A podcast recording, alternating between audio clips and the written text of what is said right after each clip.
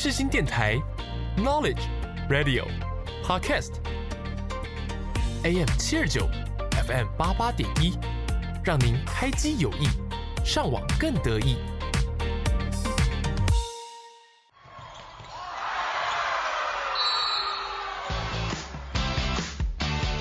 想要了解运动员背后的故事吗？想要踏入热血沸腾的比赛竞技吗？突破极限，拓展新视野，让我们一起倒数三、二、一，Action！运动零距离，热血凝聚力，欢迎收听《运动新气象》。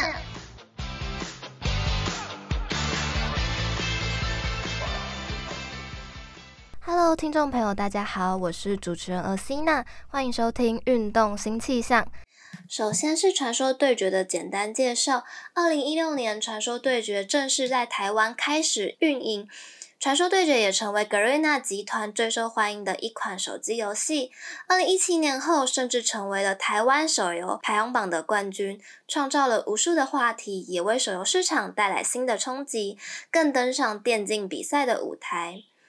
英雄分为六大类：坦克、战士、刺客、法师、射手和辅助。常见的游戏玩法是凯撒路一人、中路一人、魔龙路两人、野区一人。有些英雄可以扮演多个角色，甚至担任一些原本不是被设计的位置。但有些角色缺少与设计意念相符的英雄属性，所以游戏公司经过一段时间会进行更新，尽量把失去平衡的英雄修复回原本该有的样子，才不会发生过于强势或弱势的英雄。嗯，好，那基本上这个游戏它刚刚有提到了六个大职业，那我们刚刚我在它基本上就是最直观的，它就是有三条路线。上路、中路跟下路，最简单的看法就是这样。那两条边线的话，就是左左右两边的线，就是叫做凯撒路跟魔龙路，中间就是很正常的中路。那它在三条路线中间，它有个野区的东西，那我们那边就叫做打给负责给打野选手做发育的地方。那三条路线上每每一段时间就会有一些兵线会提供资源或者是经济，这是经济的来源。然后最后就还有一个刚刚提到的辅助位。它是负责做游走、支援各条路线，包括打野的一个位置在。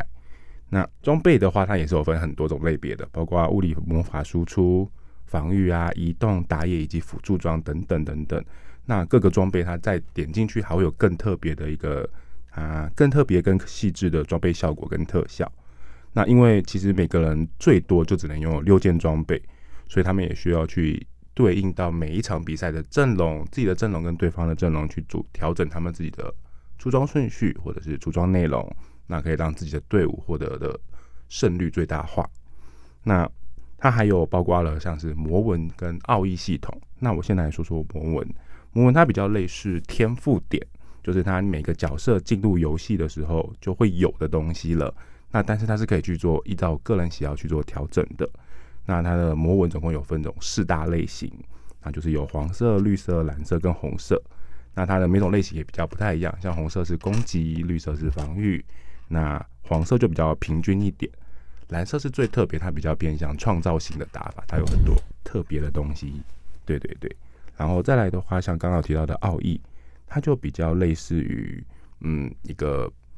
配件，对啊，但它比较特别的地方是它。不是一开始就有的，就是应该说一开始就有，但它是等级最低的。大家可能要透过，没你去打打游戏的时候获得的金币也好等等的东西去提升它的等级。然后它一样是可以依照个人的喜好去调整自己每只角色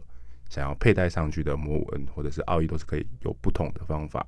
那这也可以提高你在进入游戏的时候可以打出一些很不一样或者是自己风格的打法。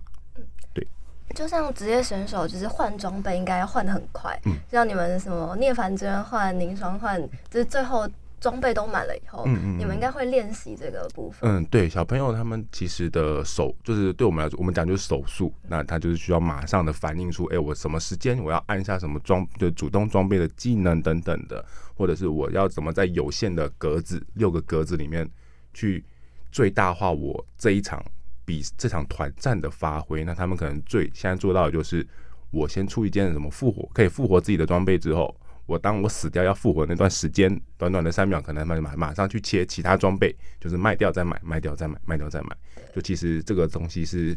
很考验反应力跟手速的。对，真的。好，那接下来我们来介绍一些六个职业。首先是坦克，坦克是生命值、防御力都很高的英雄，但是他们的攻击力不高。有些坦克拥有控制场面的技能，有些是有保护血量较低的英雄的能力，整体对团战具有很大的影响力。嗯，没错。那团，嗯，坦克类英雄对我们来说比较偏向于属于开战跟在做前排帮队友扛伤害的一个角色，因为其实这游戏。他没有所谓的，他需要用自己的角色去探视野，所以有时候可能你不知道对面躲在哪里，要一群人来围殴你，所以这时候就很需要坦克角色去帮你冲锋陷阵，帮你去看看前面到底有什么大汉在等着你们。对，而且通常他们的血量就是防御力很高，对，没错，所以冲过去其实也不会就是比较不会像其他角色一样，一怎么过去就不见了，对对对对，就马上被秒杀了之类的。好，接下来是战士。战士的攻击力比坦克高，但是生命值跟防御力却比坦克来得低。相较于刺客，战士的攻击力较低，而生命值较高，通常是法师或射手的克星。嗯，没错，因为其实战士就像刚刚我提到的坦克，以及他还会提到刺客，它是处于这两个两者的平衡中间之一。那它输出不低，但也不高，坦度也是一样，不低也不高。那它对于一些与其说坦克，因为坦克它可能是生命值高，但它的攻击力相对低。那你如果是贴近到自家输出位的时候，他们可能会觉得哦，你好烦，但你不会对我造成太大的威胁。而刺客则是，如果在对方的输出位有一定的意识跟操作情况下，可能刺客的身板较弱，就他可能一进去，他要么就是把别人秒掉，要么就他被秒掉。所以如果对方是有做好准备的，或者留有后手的，那可能刺客也是没有那么好发挥。那战士就取决在平衡中间，就会变成说他很烦，他可能有有办法到对你造成威胁，但是他又不会那么容易的被你杀掉，所以他就是会在那边一直在你身边徘徊。那你觉得我到底该怎么做？对对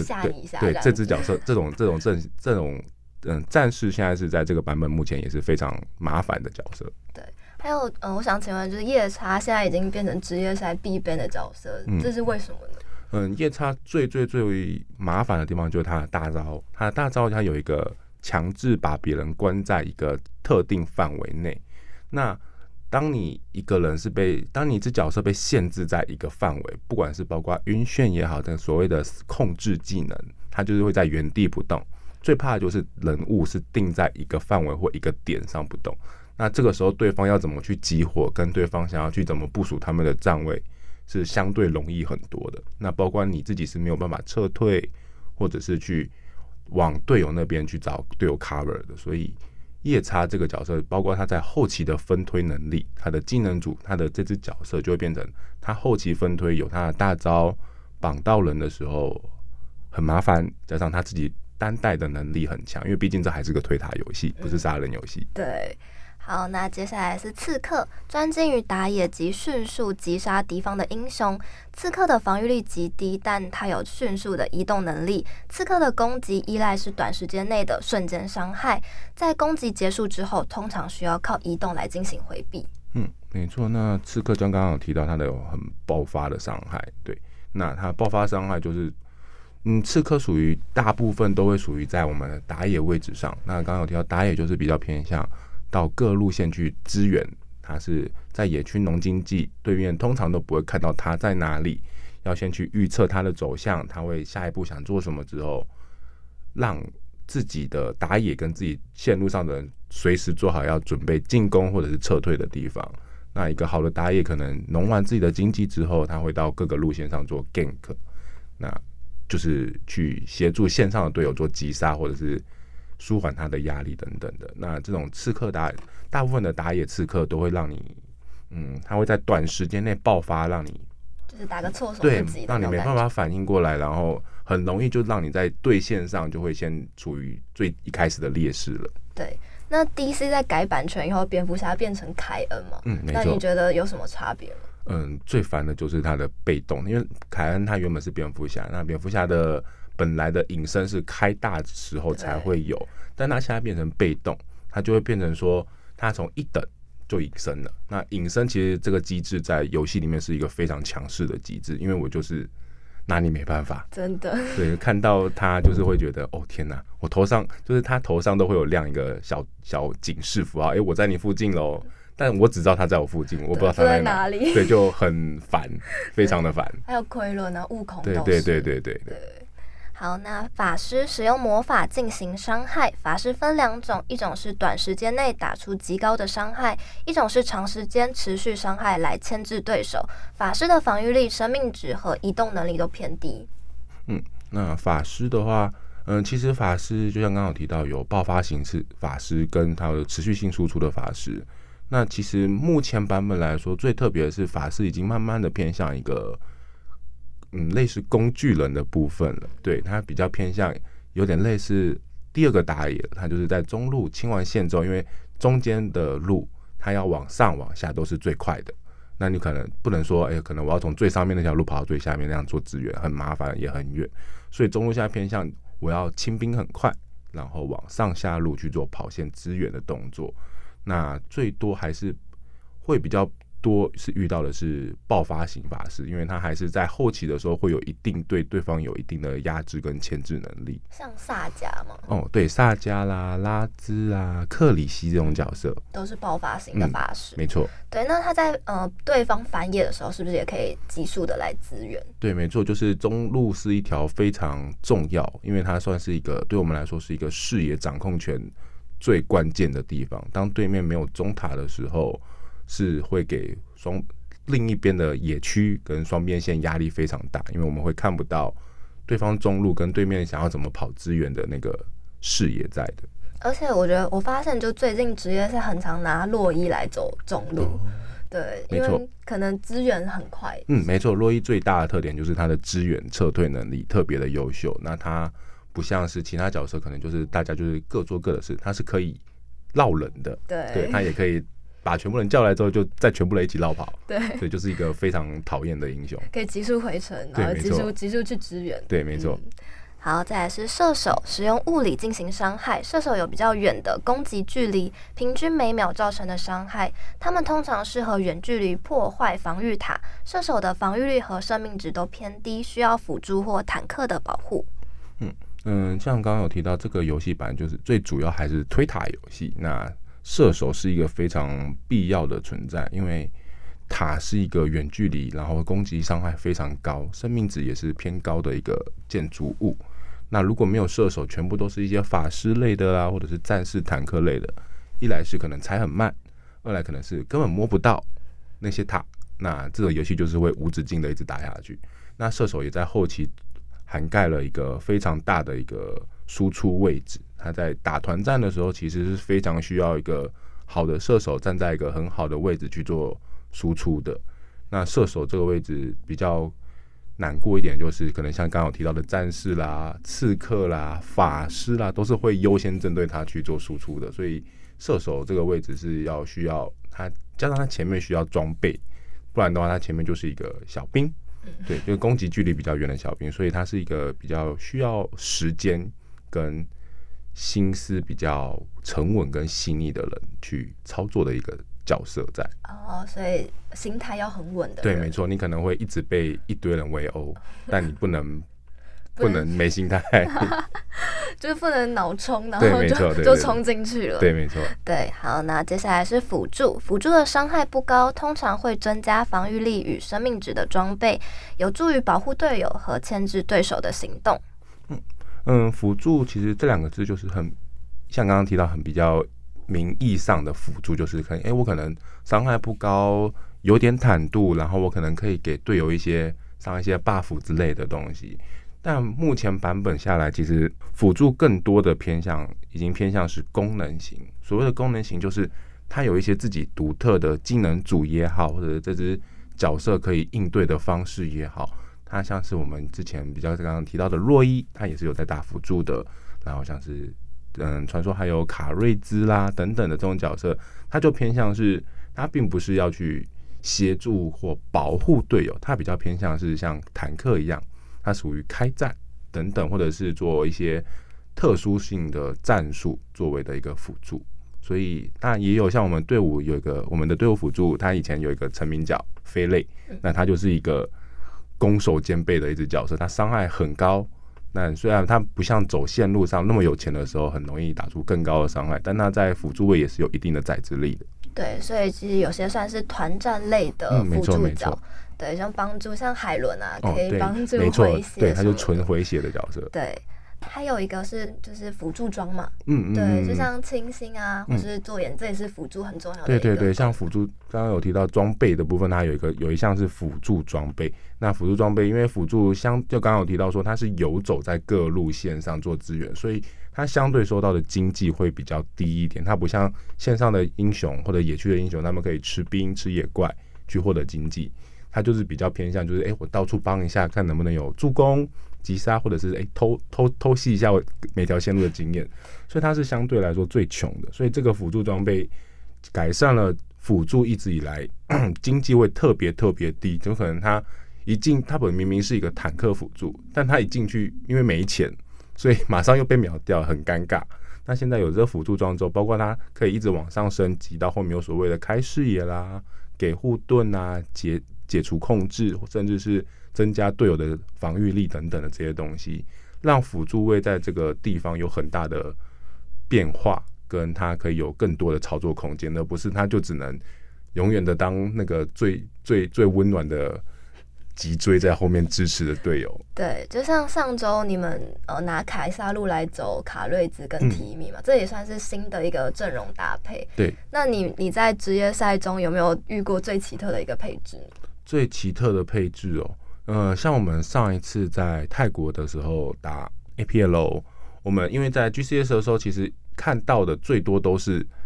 有只角色叫雅雅，他也是中辅都可以打的。然后我们一直以来都是认为雅雅要么就是打中路，要么就打辅助。但那次 APL 的时候，我们看到了国外队伍给我们一个不一样的东西——雅雅凯撒路。我们那时候其实对这个阵容一开始是觉得说，这什么东西，到底在干嘛，在乱玩吗？因为那时候刚好对到了队伍。可能相对的实力有一点点小差距在，那他们的成绩也是相对稳定的，可能觉得说，诶、他们是不是比较放放轻松，就是否放在打了？但后来发现，诶、不是诶、一次、两次、三次之后，他们拿出来，不管是团练或者是正式比赛的时候，诶、真的有点强诶、我们才开始发现，诶、好像这个东西是有点东西、有点料的。所以我们后来包括皮卡他，他我们的凯撒路皮卡，他也是比较偏向喜欢玩各种各种的角色。那我们最近也是团练的时候，有在去尝试说，哎，有没有什么角色是可以拿出来试试看，打一些特定阵容或角色的时候是可以，嗯，算是有一种不一样，像是别队外国队这样的打法，就是算是给对方一个就是新的那种措手不及，对对，也是打一个措手不及。对，我发现那时候，嗯，大家那个 reaction 其实蛮好笑，啊，嗯，怎么会选这支的感觉？好，那嗯、呃，前期的有什么反野阵容是比较强势的？呃，目前的话，因为嗯，每个版本的角色跟动跟一些地图的优化等等，都会有不同的角色配置。那像当前版本最最简单的角色，就是像是伊格、提米、嗯，龙马、瑞克、斯科德这种，它前期一等到两等这段时间特别强势。那最经典就是伊格加提米这两只在。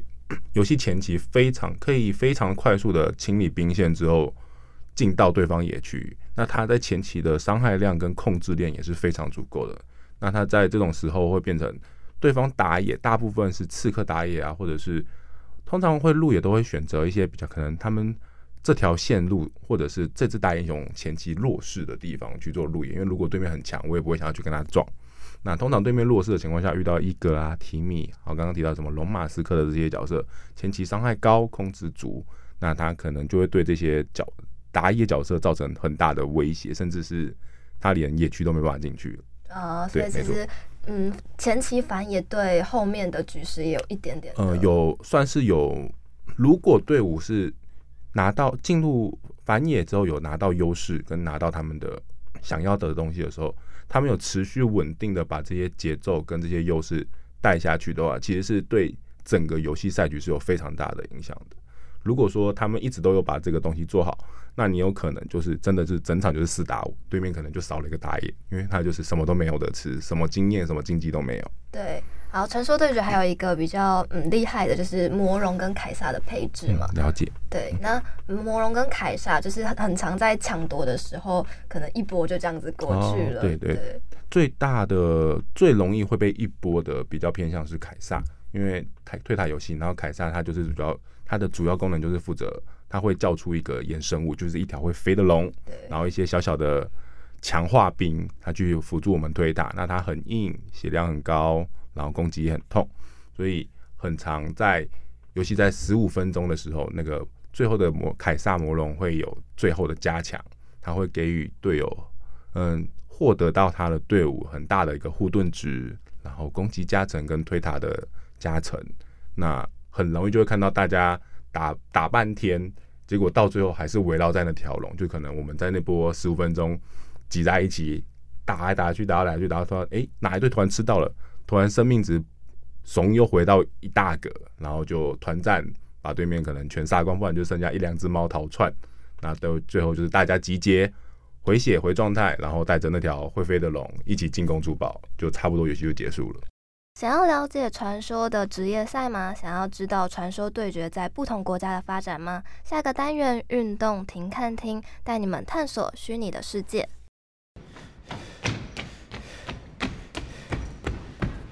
同学，同学，等等等等等，Wait a minute。运动停看停。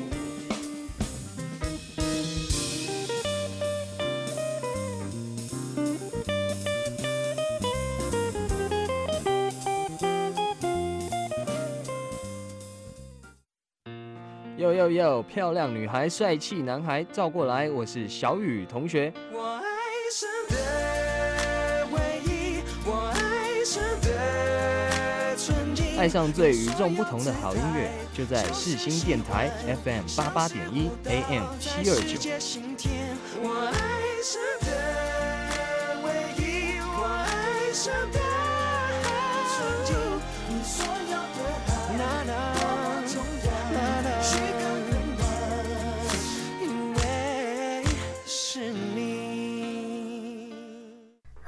接下来介绍传说的赛区与国际的比赛介绍。GCS 职业联赛是台港澳的职业联赛，于二零一七年启动，每年进行春夏两季。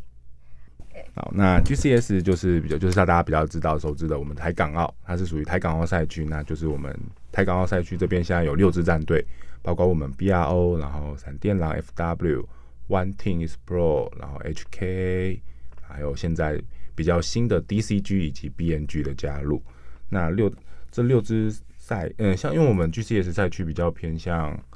嗯，我们 GCS 赛区比较偏向属于打一些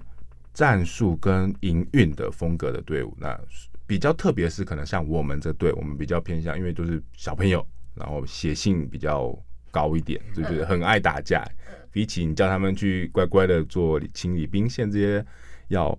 动脑筋的东西，他们更希望的是跟对方激情碰撞，打个你死我活的，大家来拼个高下这样子。对，没错。那 GCS 比较还有比较特别的地方就是，嗯，他们我们是比较可能也是因为华人的关系，我们是比较偏向更保守一点的，因为我们很常会被说，哎、欸，我们的赛区为什么风格总是那么的一致，或者是怎么没有那么。没有像其他地方这么多的变化，但其实不是 GCS 不愿意尝试，而是尝试的时候不一定会得到好效果。但是大家更想要看到的是有即战力，或者是说马上就有效果的东西，不太会，大家不太愿意敢把时间或者是机会用在尝试这些东西身上，反而会更偏向说稳扎稳打，对我稳稳的把我会的东西打到更好，打到最好。那我与其去改变这些东西，不一定会得到好效果，不如我把我会的东西做到更好，反而才会是对于现在去世界赛区跟很多队伍来说会碰到的一个瓶颈。对，那你们你们有多做一些改变吗？这是一个尝试。对，就是只能，因为毕竟出这出去两次，然后都是战绩都没有那么理想，那我们还是觉得或许要改变看看。没错。所以就是可能多吸收一些国际的经验，可以帮助你们很多。嗯、对，的确。好，那接着是 AOG 的越南职业联赛，于二零一七年启动，二零一七年分为春夏冬三季，二零一八年分为春冬两季。嗯，AOC AO 区赛区的话，其实他们嗯跟我们 GCS 最大的差异，除了他们国家不同嘛，因为他们在越南，那再来就是 AO 区赛区，他们的他们有，我记得他们是有八支队伍的，诶，十支十支队伍，AO 区赛就十支，它跟泰国一样都是十支队伍的。那相对来说，因为他们的人口基数也大，所以他们其实对于嗯战队方面，他们的选手的。嗯，可以挑选的选手也好，跟他们战队可以容纳的个数也好，都是有相对一定来的，比 GCS 更有竞争力。GCS 就是刚刚有提到的，就是嗯，我们队伍比较少，选手也比较像我们队伍就只有五个人加我，就是我们的嗯，你要说变化度不够吗？也可以最归类在这一部分之一，就是我们的选择跟我们的嗯。这样人口基数的问题，就是他们那边就是可以有很多人去挑，然后再去从中挑出更好的来。所以 AOG 赛区他们一样就是人口多，他们玩的选玩的玩这个游戏的人口也是非常非常多的。那他们最知名的两个队伍就是现在的 VGN 跟这一次世界赛冠军 Saigon Phantom SGP。那他们两队也是算是历史有段时间悠久的队伍了。那他们。最特别的地方，我觉得就是他们的后勤团队是一个非常，我觉得是一个非常坚强的阵容。然后他们给予选手的呃很多资源，是我觉得是有很多战队可以去向他们学习，跟跟他们做参考依据的。因为就我认识的，因为我从很久以前就认识他们那边各个两个队伍的队经理跟他们的教练的，所以我觉得跟他们有时候会跟他们聊天，或者是跟他们。探讨一些东西的时候，他们其实给我的反馈，跟他们告诉我他们那边的做法的时候，会觉得这个是目前台湾可能可以去效仿或者学习的地方。对，所以其实就是东南亚发展电竞的运动，现在越来越蓬勃发展。对，的确，可能台湾前几年发展还不错，但是近几年已经慢慢有点被超越，对，有点被追上的感觉。对。好，那接下来是 RPL，是泰国的职业联赛，前身是 RML，于二零一七年启动，二零一七年到二零一九年是进行四个赛季，二零二零分为夏冬两个赛季。好，RPL，嗯，泰国的话，因为我其实加入职业队之后，我去打世界赛的次数就是大概是出国的次数是四次了，嗯、呃，有一次是飞了两个国家，一次是第一次飞泰国，第二次飞洛杉矶。那泰国是我唯一去过两次的一个，就是因为比赛的关系去了两次的国家。RPL 最大的特别，我特色我觉得是他们的变化性非常的大，他们的选手都很天马行空吧，就是他们总是会想出一些让你，不管是他们的教练也好，或者他们的选手也好，总是会端出一些让你很 shock 的东西。诶、他就是莫名其妙什么。你不会想到的英雄，或者是选不到的战术，他们就会突然就是拿出来用，然后也打得很不错。就是他们有很多的自己的见解跟他们的想法在。那 RPL 像的比较有名的就是像之前提到的嘛，培根，然后还有像他们的塔隆，还有 BRU，他们其实很多泰国是有很多队伍，相对于 GCS 或者是 AOG 不同的，就是他们有很多队伍是在国际赛上非常有名，即使他。可能这一次没有加参加，或者上一次没有参加，但其实有在关注职业联赛的的朋友的话，应该都会很多都会听到很多的国外队伍的名字。那很多大部分都会是在 RPL 出来的，因为他们的每个队伍都有很特别跟属于他们自己的风格。像我们目前遇到最大的敌人培根，他们就是，也就是他们非常的有纪律，跟他们打的风格也非常的稳定。所以，然后他们又时常能端出一些让你意想不到的一些新菜色，让你会觉得说，哇，这个队伍的上限不知道到底在哪里。对，那 A.P.O 你们跟他们对战时的那个心境是什么样子？嗯，更多当下其实说实在话，更多的是紧张啊，因为毕竟说不好听一点，上一次被人家四比零送回家了嘛。对对，然后在小组，因为我们又分，我们在十四强的时候又被分在同一组。然后一开始跟他们对战也是没有赢，打了个二比一。但那个时候其实，在十四强的时候就有在想，因为他们在我们这个分组是第一的，他除了输了我们一小分之外，他是没有输过的。其实我觉得那一小分也是算给大家一个有一个心里有个底，我们不是打不赢，他们不是想象中的这么可怕。那后来也是终于在八强的时候，我们蛮顺利的拿了一个四，对他们拿了一个四比一。其实那时候士气大振了，但最后又可能好了，选手们都说是我的魔咒，每次出国就只能拿第三名，所以在打四强的时候遇到他们又被四比零。哎，不能这样讲，下次搞不好就真的赢回来了。我觉得要破除一下啦，第三名的魔咒。嗯、我也我也希望。好了，接下来我们就来介绍刚才所说的 APL 传说对决超级职业联赛。传说对决的国际赛是于二零二零年开始举办，是四大 Garena 职业赛的强势战队的代表。嗯，那刚刚的 APL 的话，传说对决超级职业联赛，那包括它还有其他的 AWC 跟 AIC。那 APL 比较类似于 AIC。它比较偏向是有四个最大的赛区，包括刚刚有提到的 GCS、RPL 跟 AOG，还有一个 ASL，它是新马非以及东印印尼的赛区，由这四大赛区去组成的一个世界联赛。那另一边的话就是比较不一样，就是 AWC，它比较偏向是由相对多的国家，包括可能它就会变成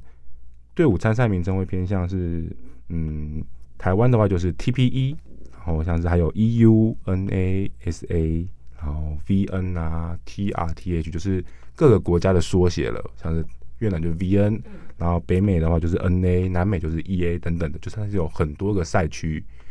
不只是有四大赛区而已的一个国际赛事。对对，所以是非常盛大的。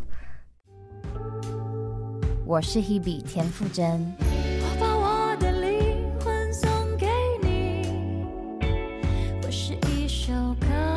广播世界魅力无限，世新电台带你体验。你现在收听的是世新广播电台 AM 七二九 FM 八八点一。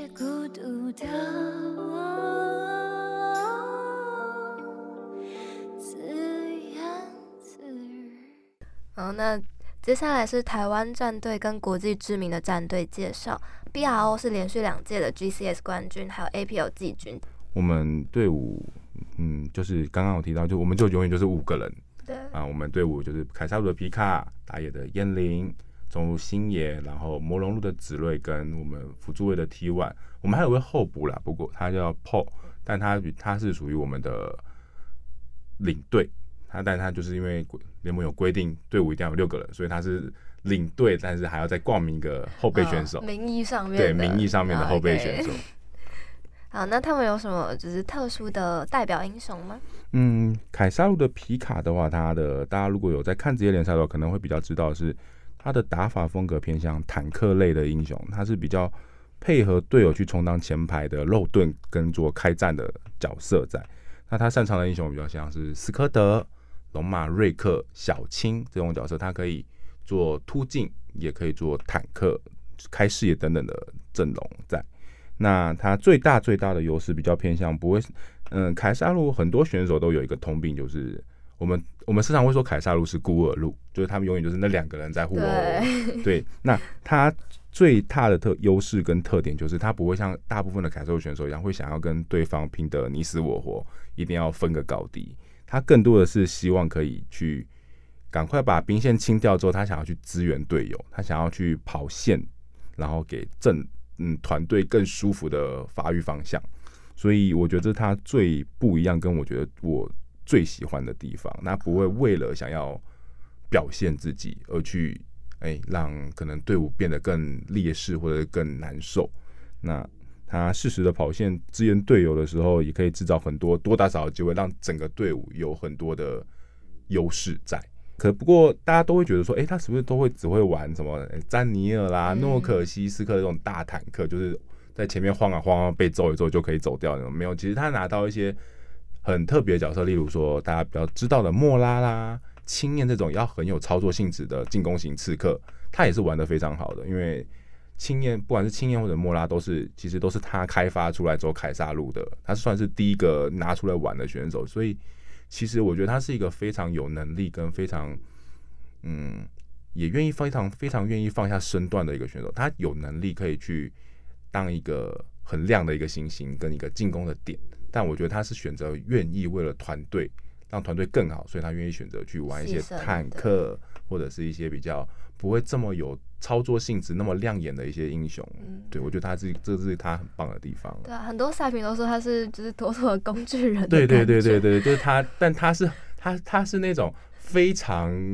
自豪于他是可以当工具的那一种。嗯、对，我觉得这是大家。特别非常特别的地方。对，我觉得就是以一个竞赛而言，算是需要有人去牺牲自己来成就整个团队。没错，没错，他就是这个角色，对？对对。好，那其他队员呢？嗯，那再来就是我们打野的燕玲。那他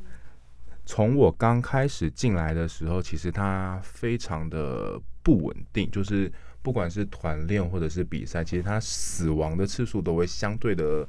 不管是其他队伍的打野，或者自己队内的其他选手的话，都相对的高一点。其实我那个时候就有发现他有一些，嗯，看的时候都会觉得说，明明他没有什么问题，他的观念也好，他的操作也都非常的棒，但为什么总是会，就是数据上面会显示这样东西给我看？那我其实陆续的一直有在跟他沟通，跟他聊天，然后去问他说，诶，你到底碰上了什么困难？他慢慢的才去开始改变了自己的打法风格，到现在，哎、上次像上一次的世冠军赛的时候，大家对他的操作跟他的嗯很多的 outplay 非常有印象。就是他，我觉得燕玲的确从以前我认识他到现在，他这一年的时间，他进化了非常的多。那大家比较知道燕玲的部分的话，可能就会是他说他等是玩一些比较刺客类的，像是克里娜卡、甲虫或者是綺罗拉这种。很刺客跟很有一个，嗯，算是他有一个个可以特别自己去打出破口跟带出队伍节奏的一些英雄角色在。那他平常在休息的时候，他也会开直播跟大家聊聊天。那像是如果有在看他直播的，都有很会发现说，就是他是，嗯。大家看到他的时候，平常可能直播就是会一直在那边鬼吼鬼叫啦，被杀掉，或者是被被住，或者是自己失误的时候啊，那边乱叫。他时常也被在直播的时候一直被我骂，就是拜托闭嘴，两点了，三点了，不要再叫了，我要睡觉了。哦，你们都住旁边是吗？因为直播的。电脑就在我的房间旁边，就是隔着一道一道一小一小道墙而已。然后他每次就喜欢那边给我动，他一激动的时候，他甚至会捶桌子。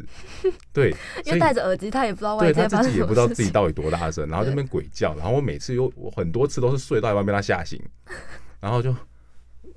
对，我时常就睡，现在变成说我睡觉前，像我昨天也是，他昨天开直播，我跟他说我明天要早起，你最好不要让我起来打你。对，但其实大家看到的这一面，就是哎，大家都会觉得哎，怎么燕玲好像疯疯的，然后可能有点躁，有点躁。但其实我说实在话，燕玲是我们队伍里面我觉得心态最最最最稳定的选手，那也是心态最最好的选手了。因为刚好提到过，前面会有这种所谓的路野战术。那他就是他负责打野的，那他时常会有因为队伍的一些阵容选择跟大家的习惯性的阵容都好，我们可能前期都会很大部分时候都会是相对弱势的。那我们这样就是所要承受的就是我们前期很容易被路野，但燕玲从来都不会因为被路野或者是因为自己的失误也好，队伍的失队友的失误也好等等这些东西去没有心态，甚至是他是会反过来告诉队友说没关系。我自己找时间，或者我自己找机会弄，我自己去想办法。他是一个非常就心态非常非常好的一个选手，他并不会因为失失利而去说去怪队友，或者是自己在那边自责有那边，他反而是很愿意去思考他该怎么样让自己变得更好的一个人。哦、所以他调整心态的时间也是很快。对，没错。那星爷呢？好，星爷的话，他。啊，游戏叫做星啊，那外号就是叫他星爷。那我们就是我们的 AKA 电竞老高，对，他就是长得非常像 YouTube 的那个老高。对，有人说他二十岁才加入。对对，他他是我们队伍里面选手里面年纪最大的了。那他就是在平常也就在队伍里面就当一个傻大哥，然后。就是开心果啦，对，他就是每天总是都笑笑的，然后就是也不知道在干什么的一个 团宠吗？对对对对对对，你可以说是团宠。那可是他很特别的地方是他，他他自己的自我意识也蛮强烈的。但当队伍碰上一些低气压，或就是可能哎团练啊或者比赛的时候，成绩不理想的时候，他其实是会愿意他很容易被大家影响到他的心情，他自己很容易被一些外在因素影响到。但是当这种情况发生，他总是很愿意第一个就跳出来跟大家说：“不要不要急，没事，我们还有机会，我们还有机会。”他就是那个，的确，他就是那个年纪最大，然后他也是愿意去为大家扛起那些所谓的不好的氛围的时候，他是愿意去引导引导大家去。走出来跟去面对他的，那他的那像星野的风格就跟也跟蛮多其他队伍的中路不太一样，就是大部分的中路队伍都是比较以稳定、稳定输出做做著称的。不过星野他就是总是会打得很极限，就是。就这个极限就是有点一线之隔了。有的人会觉得啊，他成功说哇好帅哦，天哪，怎么可以这样做到？但没有成功就是哦天哪，他在干什么？好丑啊，他是小丑吗？对，但这这是我觉得这是他这也是他很特别的特点在，因为其实有很多的比赛都是因为他的这个风格，帮我们队伍突破非常多的僵局，跟可能本来会输的一些比赛，因为他的这个风格跟他愿意去尝试这样的打法，让我们反败。所以我觉得他的这个风格有好有坏，但我是觉得他喜欢跟他适合的风格是，我会希望我可以一直让对支持他，让让他可以一直有这样的风格，不用去特别的为了什么去改变。可能我怕改了之后就不像他，或者也不会有更多。的机会可以打出像之前那样的 outplay。对，所以其实外在网友的声音其实也会影响。嗯，这是一定会，因为毕竟都是小朋友嘛。嗯、对，包括我自己也都已经老大不小，我偶尔看到的时候，其实还是偶尔会走心一下下的。对，对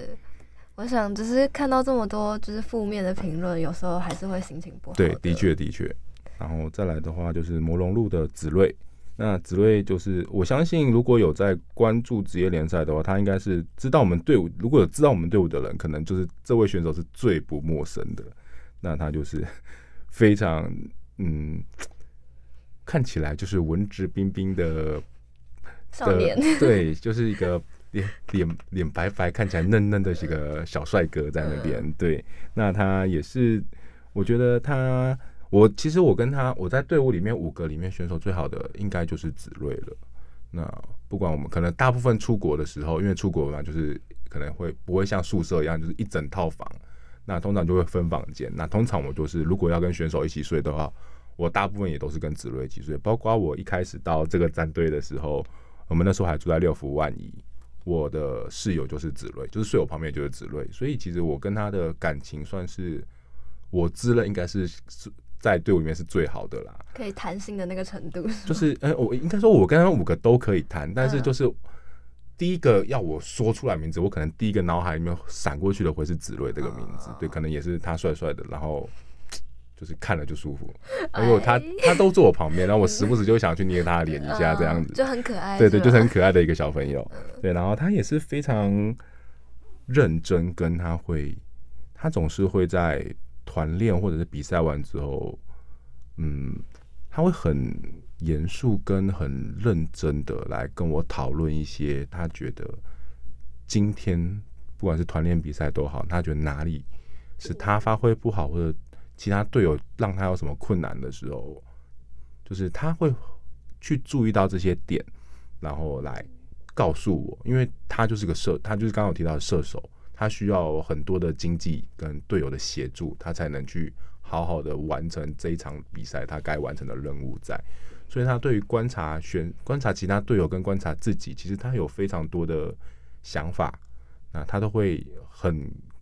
快的第一时间告诉我，然后让我知道我要怎么去帮助他。他也不会像说是我反而很怕的是他会闷在心里面不敢讲，可能怕说。哎、然后今天可能今天觉得队友不保护他，然后他就没办法打，然后他会怕说他这样讲出来会不会队友讨厌他，或者是教练觉得他说你怎么那么烂还要别人保护之类的，不会，他就是他有什么都会都会告诉我，我觉得这就是他很棒的地方，而且他也非常愿意练习，他的练习量其实也是相对。特别高的那一个，就是我觉得可能也就是射手吧，就是他的压力真的是蛮大的，就输出位真的占很大的一个部分。而且，但而且他的打法风格也就像就跟星野一样，其实我们整队每个风格都跟其他队不太一样，就是在这个地方。子睿也不是那种很稳，就是别队的射手就是稳定的浓，然后浓到出关了再出去打比赛、打打团战。子睿不是，他就是。就大家都前面就想要跟他对对对，他他他就是他有着战士梦的射手，就是他一等就是要跟你拼的你死我活的，然后人家都会说他瞬移，人家瞬移是拿来逃跑，他瞬移是拿来进攻的，对，就是他他的风格也非常的激进，所以嗯，就是整个队伍来说，也是因为他们五个的关系，他们五个凑在一起，就是会觉得哎、欸，怎么特别的，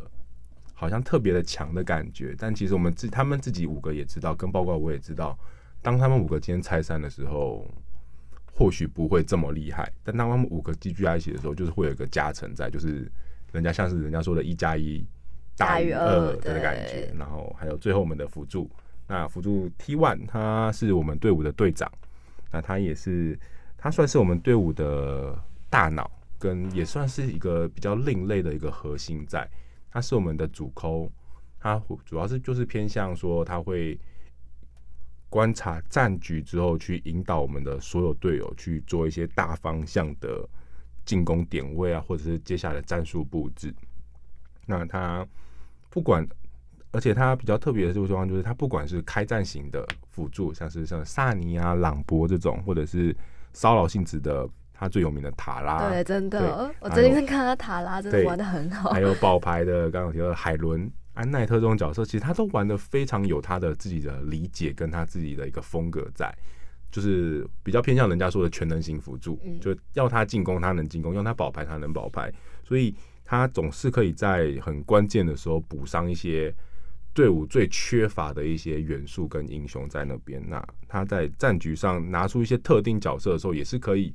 对于任何队伍都造成一定的威胁度。对，就我看他骚扰对手，就是可能拖拖时间，他真的很擅长。对对对，就是男生说，哎，塔拉就是一个没有控制技能的坦克，在那边转啊转，转一转，可是莫名其妙在他手上就觉得，天哪，这到底什么很烦的的东西？真的，我打不死你，你又把我敲的很很烦。就是转一转，哎，怎么回 血？对，然后然后我头就被你敲破了。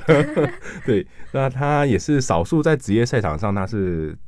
在各，他之前也打过蛮长一段时间，他在各个队伍是待过蛮多条路线的选手了，包括中路啦、射手啦、打野凯中，他都玩过，就全能型。对对，就刚刚提到全能型，所以说他更特别，就是他能体会到每一条线路上面的选手他会遇到什么样的当下，他有什么各样的困境，跟他有什么困难，他是更能切身体会的，所以他可以。做出一些可能没有打过其他路线的选手更多的一些思维跟变化在，对。那这五个就是我相信他们五个，他们五个已经有他们的默契在，他们一起打很久很久，包括我来之前他们就已经一起在打了，所以我其实跟他们五个也算是有一个共识，就是我没有想要补人，你们就算生病了。就是给我，对，我们就是五个好好打，那成绩就是就是看我们自己的造化。那如果有人想走的话，或许就大家就会解散了，是有机会的。就是我希望他们五个可以，这是因为毕竟也还没有拿过世界冠军嘛。他们我包括我也都还没有拿过世界冠军，我觉得看能不能再就用这五个人，我们这几个好好的去拼一个世界冠军试试看。嗯，对，好，期待一下明年。好。广播世界魅力无限，世新电台带你体验。我们是动力火车。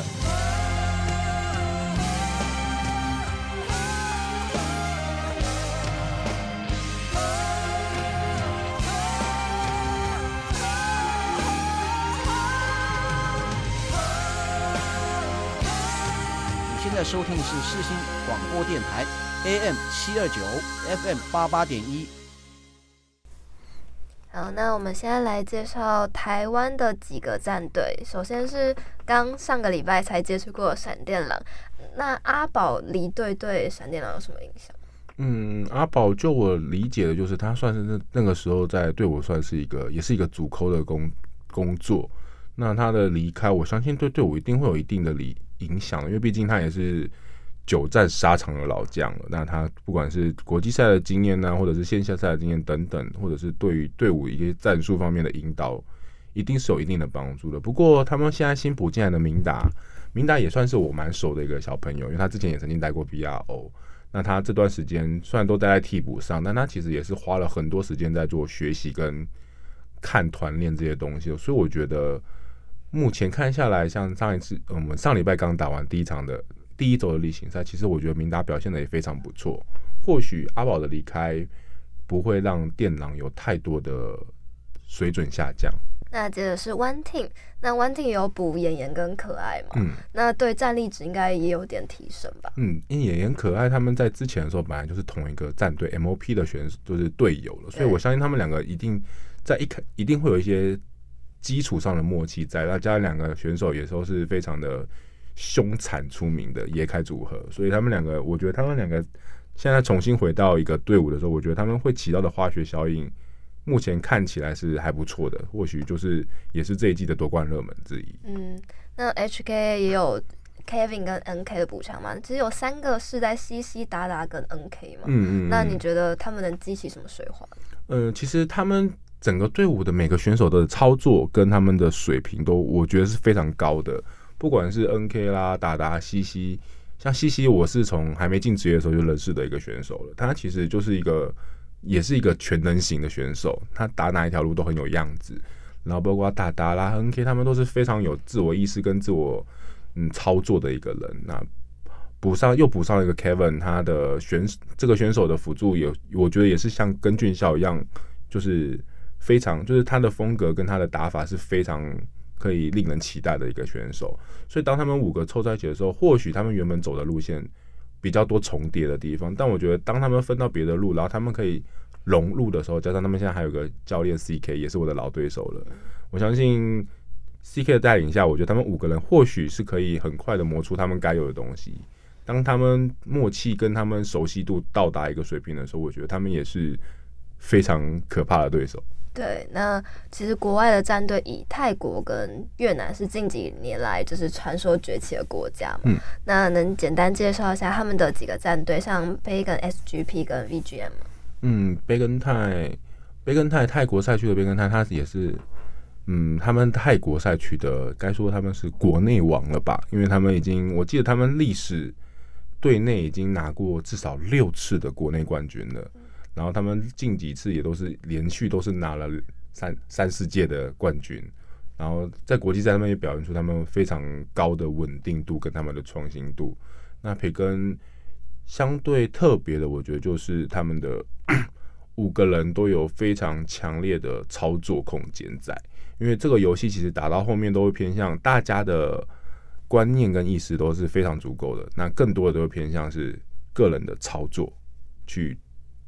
应对一些很多的细节，那细节如果都处理好的队伍，就会胜率就会特别高。那他们就是那个细节总是处理的特别好的队伍。然后像再来就是越南的部分的话，SGP 赛刚飞腾，他也就是越南的国内王，他们也是像 S 那个培根一样，他们拿了，我记得他们也是总共拿了六次的国内冠军的。然后他们这次也终于如愿以偿的拿到了他们第一座的世界冠军。那他们队伍也偶尔会被之前都会被人家戏称是帮战队，他们的打野选手邦哥非常的厉害，但就是以前都会大家都会说邦哥特别凯瑞，但总是赢不了游戏，然后大家都一直在嘲笑说是帮战队帮战队。那他们这一次我觉得也展现出了非常不只是帮很有水准，他们其实不管是他们的。凯撒路啦、魔龙路啦、什么瑞德或者是这种的 Fish 等等，他们都打是打出他们该有的宰制力，跟他们的对于战局的应对跟变化的一些想法跟他们的风格。我觉得 SGP，嗯，跟培根都会是未来不管是任何一个赛区或者是任何一个队伍，都是需要特别关注的一个队伍的两支队伍了。对，那其实我想问一下，APL 的时候，BGM 不是一格一控九，一控九，对，很多人都想要知道，就是 内部的情况到底是怎么样子。嗯，那个时候主要就还因为其实这一次的泰国 APL 联赛设备出出现了蛮多的问题的，然后当下就是我我这边听到的资讯，因为当天我不在现场，我听到的资讯就是比较偏向是设备出了问题，然后经过了两边的教练跟官方人员的协调之后，就是要就是暂停，因为选手发现他角色不能控制，所以他按暂停。然后两边教练去跟官方协调，最后的结果就是对方教练可能想要提出更多的暂停时间，但是呃 One Team 不同意，所以他们两个争夺就是争争争争到最后就是就是两秒，就是两秒。那好，两秒，但是因为设备真的维修了蛮长，因为我们自己也发也遇过好几次，就是设备暂停，然后不然就是网络会一直断线啊，等等等等。就是像我们其实前面十四强的时候，有一场是跟就是跟培根打的时候，我们最后一场暂停，结果回来的时候，之类的游戏人物无法操控，然后就 很可爱的往前滚出去就被杀掉了。但我们当时是觉得就。也就差不就算了，就是没这个，就是也没有必要去争，因为毕竟人家是地主。那那么那对，嗯，对，这也是一个问题。然后 那一把的战局其实也或还是会有影响，但我们觉得没有必要特别去争这个，方案可能会拖到更多的时间，可能选手也会很累。然后那天也我们听到就是他们暂停了很久，然后包括在修设备等等等等，还有去争一些他们自己队伍想要得到的优势。所以最后会才会大家看到的就是，哎，暂停了一个小时，结果只回只回溯了两秒，这样有点奇怪又有点尴尬的一个画面。对，大家好，我是杨丞琳。夏天的夜晚，仰望星空，也别忘了收听世新广播电台。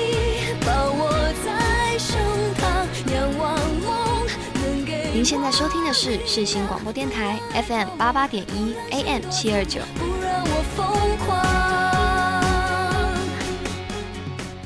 今天的节目就到这边结束啦，请继续锁定运动新气象哦。首播时间在 AM 七二九 FM 八八点一，每周三下午一点首播，晚上九点重播。没有收听到的朋友，也可以上 Spotify 和 Apple Podcast 上收听哦。喜欢这集的听众朋友，也不要忘记追踪运动新气象的 IG 粉丝专业，更多的运动等你们来发掘。我是主持人阿 s i n a 我们下周见喽，拜拜。